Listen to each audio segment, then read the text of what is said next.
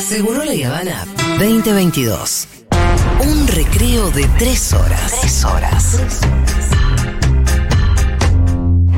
Por equipos, individual, con pelota, con los pies, con las manos, sobre pasto, pileta, en colchoneta o en cemento.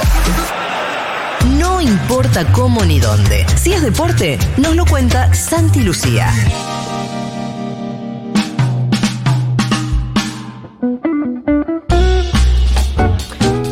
Si llegan a entrar a Infobae parece el 2008. Oh. Con el tema de las retenciones, cosa que yo no había hecho hasta hace recién. Pensé que iban a ser tipo Britney está pelada y se armó quilombo. Ah, También podría llegar a pasar. Pero Juntos por el Cambio amenaza con no apoyar el acuerdo con el FMI. En el Senado sí aumentan las retenciones. Dice que todo el campo se puso en pie de guerra. Eh, bueno, todo un lío. En fin, no importa. Vamos a cosas que también le importan muchísimo. Está todo tan feo en el mundo entero que lo abuchean a Messi. Ay, Dios. ¿Cómo puede pasar una cosa así? Santi Lucía. ¿Cómo anda, Julita? ¿Qué decís? Muy buenas tardes, Bien. Pitu, Rolo. Acá Habría estamos que... en un día complicado, la verdad. Santi. indignades, no con eh, la situación mundial y del país, sino con que lo abuchen a Messi. Sí, eh, yo le diría a Rodrigo que era por abajo, ¿no? Si estamos en el 2008, por ahí una alegría del Claro, 2008 claro. hasta- a esta época hubiéramos tenido una de las más importantes que podemos tener, ¿no? Justo en un año también mundialista. Pero sí, el mundo eh, está tan loco que, al mejor jugador, evidentemente, de, este siglo le, suceden cosas que, parecían impensadas y que evidentemente fue eh, de lo más destacado que entregó el mundo del deporte en el, en el fin de semana, la situación por la, por la que está atravesando todavía eh, no solo Lionel Messi, sino Neymar, ¿no? Otro, otro genio de- del fútbol, pasando por una situación bastante parecida. Por supuesto que, en la Argentina el foco está puesto en, lo que pasa con Leo Messi. Y hay un- una, serie de consideraciones, Julia, para hacer en relación a, este momento que, que- está atravesando Lionel Messi, a lo que vivió ayer. Le contamos a algún desprevenido que por ahí no se enteró ayer antes del partido que juegue el PSG frente al Bordeaux en el marco de la Liga Francesa. Primero, cuando anunciaron los equipos en, una pantalla gigante que hay en el Parque de los Príncipes y empezaban a dar el nombre de los futbolistas del París, del Paris Saint Germain, cuando llegó el turno de Lionel Messi, fundamentalmente lo que pasó es que mm, las 25.000 personas que estaban en el estadio, eh, o buena parte de ellas, comenzaron a silbar, reprobando evidentemente lo que viene haciendo Leo Messi con la camiseta del PSG. Cuando te decía que, hay un par de consideraciones para hacer, eh, una que fue muy impresionante en ese momento también, y es el, el contraste que se dio fundamentalmente porque antes de nombrar a Neymar y a Lionel Messi, eh, anuncian a Kylian Mbappé y ahí se escucha una ovación sostenida en el Parque de los Príncipes. Entonces se da ese contraste también, ¿no? Que, que lo nombran a Mbappé y, y el estadio aprueba ruidosamente y después vienen las reprobaciones. Primero para Neymar, que fue fuerte, y después muchísimo más Y- fuerte. Injusta, ¿no, Santi? La- las reprobaciones, me pa- para mi entender, ¿no? Me parece que el partido, las reprobaciones tienen que ver con el partido con el Real Madrid y no creo que haya sido el peor partido de Messi en ese, en ese encuentro. No, es cierto, pero ahí también, Pito, hay que considerar eh, no solamente la, la eliminación, eh, y también, por supuesto, nosotros lo vemos con, con un lente con un lente argentino, y, y hasta te diría que, que de futbolero, y, y que nunca chiflaríamos a, a un tipo que juega al fútbol, en mi caso, por lo menos, eh, como Messi o, o como Neymar. Pero en el fútbol también la- las aprobaciones y, y las reprobaciones se dan en, digo, en ese marco, ¿no? En una cancha de fútbol, cuando uno está descontento con algo que pasa, este, lo, lo expresa de esa manera. Y por eso me parece que hay que tener una interpretación o intentar ponerse en la piel de. No, pero me por ahí me refiero a la injusticia de que no fueron tan reprobados quienes fueron inclusive culpables de la derrota con el Real Madrid, como el arquero y como los dos centrales. Me parece que tienen muchísima responsabilidad en el resultado con Real Madrid y no fueron tan maltratados como Messi y como Neymar. Sí, pero no tienen el nivel de figura y de trascendencia que tienen Messi y Neymar y cuando las cosas no van, a los primeros que se apuntan son a las máximas figuras y el equipo de estrellas que armó el Paris Saint Germain, por supuesto que tenía como bandera principal a, Lionel Messi, por lo menos lo, que se transmitía siempre hacia afuera y lo otro, Pitu, que creo que es muy importante, que tiene que ver con la forma, ¿viste? Hay, hay un estigma, no solamente porque nunca haya ganado la Champions el Paris Saint Germain, sino que tiene que ver con las formas de eliminación que suele tener de la Liga de Campeones de Europa, entre las que tenemos que considerar también la de este año frente al Real Madrid. Y esa historia que, que tiene que ver con, con- con un equipo que históricamente ya se lo cataloga de, de tener poco carácter o de quedar De pecho eh, frío, diríamos en el barrio. bueno, también, claro, y de quedar eliminado si- sin entregar todo lo que tenía para dar. Y en esta serie eh, estaba 2 a 0 arriba en la serie, porque había ganado 1 a 0 en el Parque de los Príncipes y estaba ganando 1 a 0 en Madrid, después de haber jugado un notable. Un gran partido tiempo. porque lo tuvo dominado. Ah, ¿sí? sí, hasta que Sí, se man. equivoca el arquero, era un partido que para mí ya estaba, Estaba más cerca- estaba más cerca del cerca del segundo. del París que, que el Real. sí. Sí, es más, la anula, anula a Mbappé por quedar eh, en offside que, que define Sí. como los dioses. Y estaba eso, también un partido que sin sobresaltos. Yo creo Claro, que la, Claramente decla- el Madrid se iba a venir. la declaración de Pochettino en donde hace referencia al FAO, al arquero, por ahí no estoy tan de acuerdo con el FAO, pero sí en que esa situación cambia todo el partido y la mentalidad de los que están en la cancha y los que estaban alrededor de la cancha, porque el estadio fue una caldera después de ese gol. Por eso, fíjate que estaba 2 a 0 en la serie, eh, dominando y faltaban nada más que 45 minutos y la verdad que había muy pocos indicadores para creer que terminaría sucediendo lo que pasó, que es eh, una remontada histórica, épica de- del Real Madrid. Este, por supuesto que colaborando con, con algunos errores importantes el Paris Saint Germain, pero también sin, sin reacción. Yo hace tiempo, Pitu, Rolo, Julia, que no veía un partido como el que fue el de la semana pasada por Champions, donde queda eliminado el Paris Saint Germain, donde hay un, un episodio puntual que emocionalmente termina representando tanto, que fue el descuento de, de Benzema, el, el Claro. primero de los tres goles Sí. de Benzema. Los, los tres sí son momento- igual de igual de polémicos, porque el segundo se lo hacen sacando de la mitad de la cancha y el Claro. tercero es un, un pase del propio defensor del Paris Saint Germain a Benzema para que le meta de tres dedos al lado del palo, ¿no? Sí, que evidentemente eso, eso ca- cam- cambió el estado de ánimo y, y muchas veces, y, y en el fútbol y, y en, distintos deportes sucede.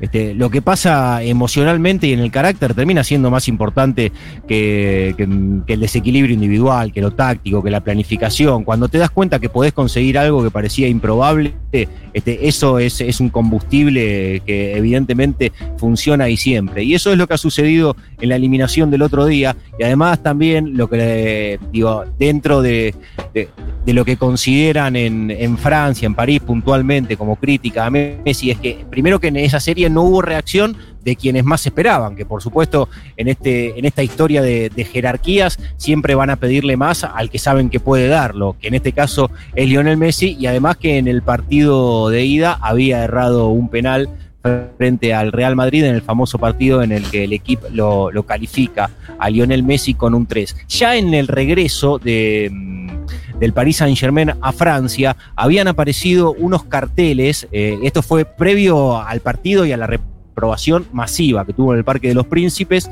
donde se podían leer ya, ese no es Messi, es un jubilado paseando en París. Si querés regresar al Barcelona, hacelo. Y además llévate a Neymar. Esos carteles se encontró Messi cuando volvió después de la. Los franceses son duros, los No, no, franceses. los franceses de verdad que le sacan una hora de vacaciones y prenden fuego 75 autos. Sí, también es Pero cierto. en esa los bancos, le banco que le corten la cabeza a los reyes, lo que quieran.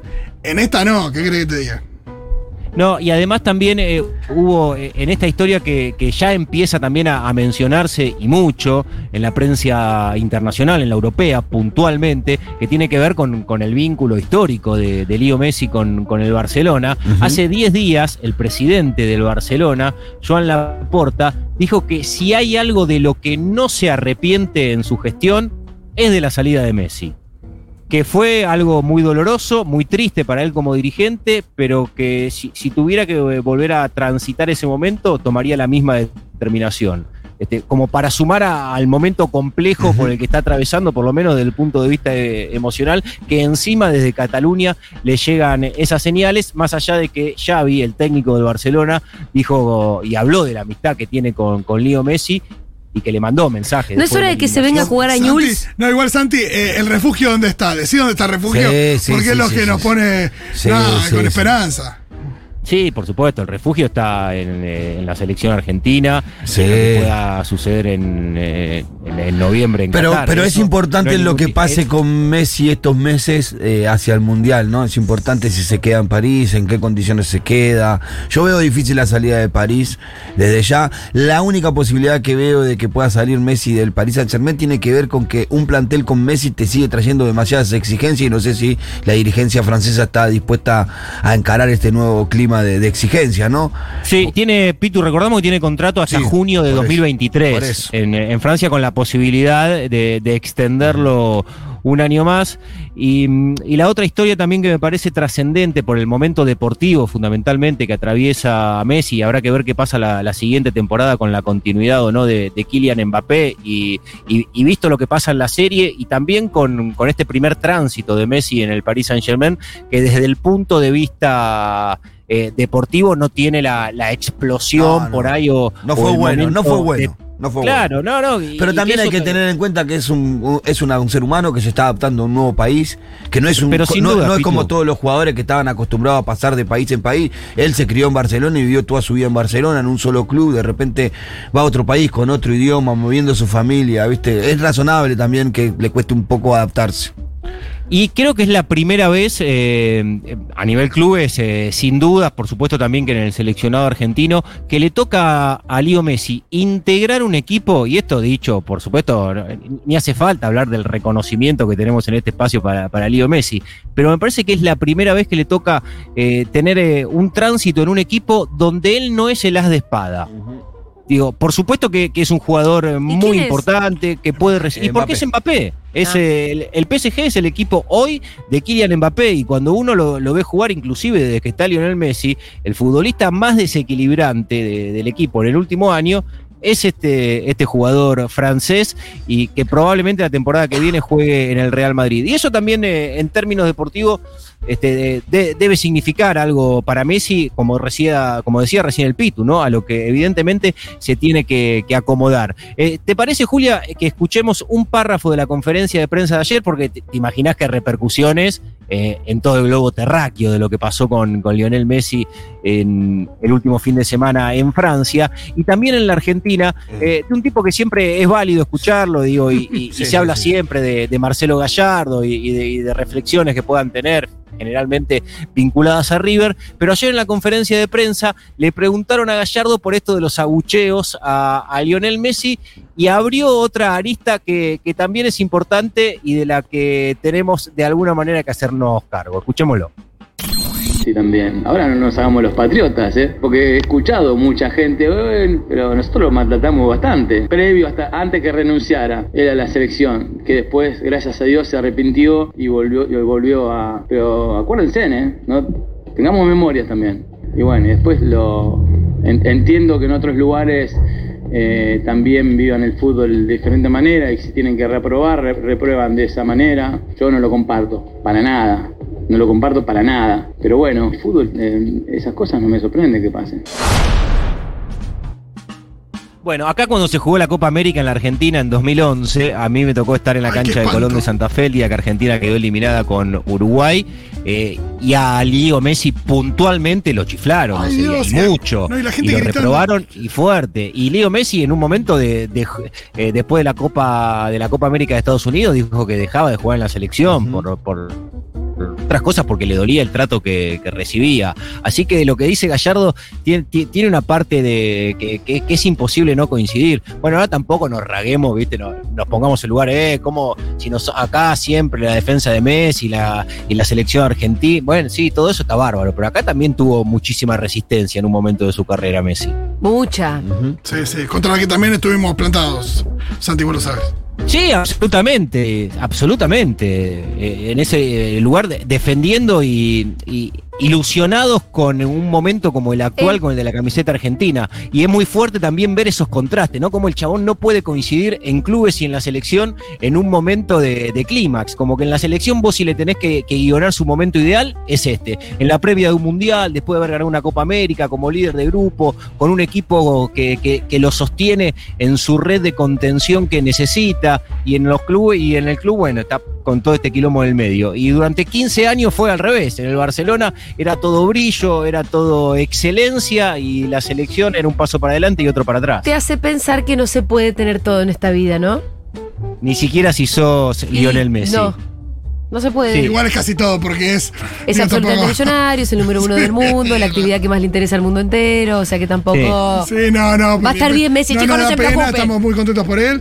Eh, lo importante es que esté bien para diciembre, noviembre, no sé cuándo empieza el mundial. Che, ¿y por qué no se vuelve a Newell's?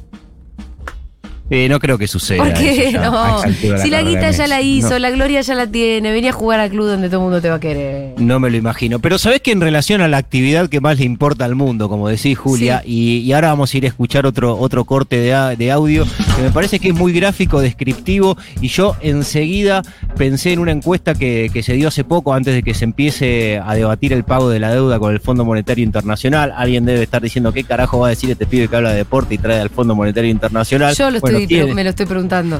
Exactamente, tiene que ver, tiene que ver, tiene que ver y mucho con esto también, porque Jorge Bermúdez, colombiano, integrante del Consejo de Fútbol de Boca, ayer, en la previa del partido entre Boca y Estudiantes de La Plata, eh, tuvo un párrafo dedicado a Mauricio Macri, Hermoso. que la semana pasada, en un, en, en- en un paso que tuvo Macri por Expo Agro, eh, dijo que Riquelme está arruinando a Boca. Nos está arruinando. Esa fue la calificación de- del momento de Boca, eh, de acuerdo a la lectura del expresidente Mauricio Macri. Y Jorge Bermúdez, que fue además, por supuesto que jugador, una, una, una de las tantas glorias de Boca de los 2000 para acá, muy representativo del equipo que futbolísticamente comandaba Riquelme y hoy al lado de él en la conducción de Boca, entendió que tenía algo, algo importante que decir. Y yo pensaba en la encuesta que se había hecho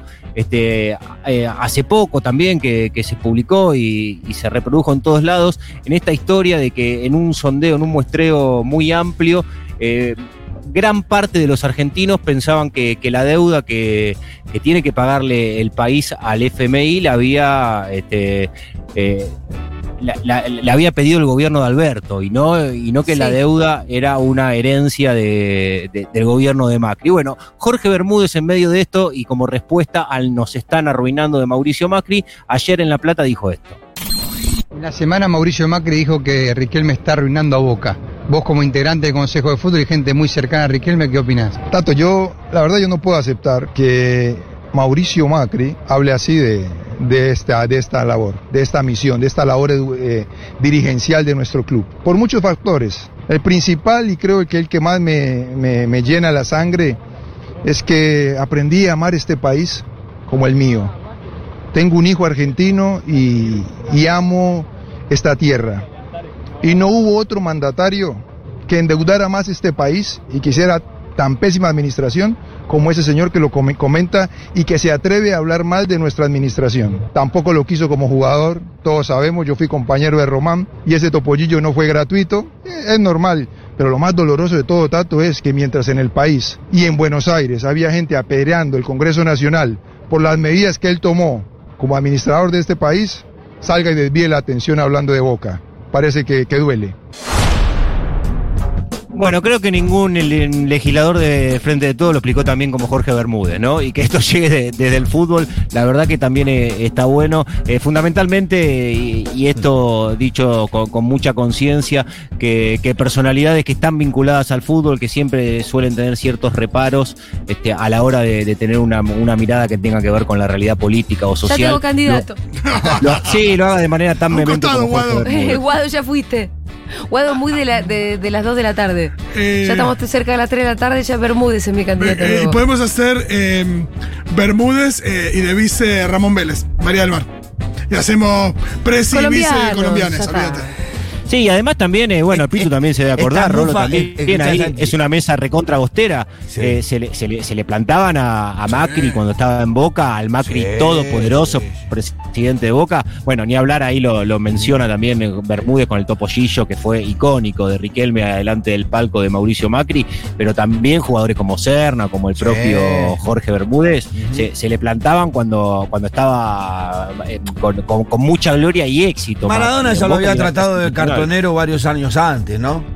Maradona. Sí, sí, por eso. Macri, o sea, Sí. se le, mira, Macri se le paró de mano en boca Maradona, Riquelme, ¿qué más? Y quiero decirte otra cosa, Santi, mirá si será mufa a Macri que habló mal de Boca y Boca jugó mejor. Sí, sí, por eso no es nuevo. Hace, po- hace un par de lunes, creo que dos, eh, tres lunes, eh, hablamos eh, fundamentalmente de la lectura que hay que tener cuando se habla de la actual gestión de, Boca en la figura de Riquelme, fundamentalmente, y tener siempre presente que, en personajes como Macri o directivos que estuvieron en los últimos 25 años en Boca, que cualquier declaración o análisis que hagan del presente de Boca tiene que estar siempre inevitablemente tamizado por esto. Recordar que Riquelme fue el protagonista para terminar con el poder del macrismo en Boca en los últimos 25 años. Dios. Partiendo de ahí se puede hacer cualquier análisis, pero hay que entender que todo lo que venga de ese sector tiene inevitablemente que ver con eso, que terminaron con, con una cadena de más de dos décadas al frente del poder de uno de los clubes más importantes eh, de América y del mundo, y el pr- protagonista de terminar con, con ese poder macrista en Boca fue justamente Riquelme. Y que no es menor porque esa fue la plataforma que usó Macri para después lanzarse a la presidencia. Ah. Primero a la jefatura de gobierno y luego a la presidencia. Totalmente. Muchas gracias, Santi. No, Abrazo grande, chicos, lo sigo escuchando.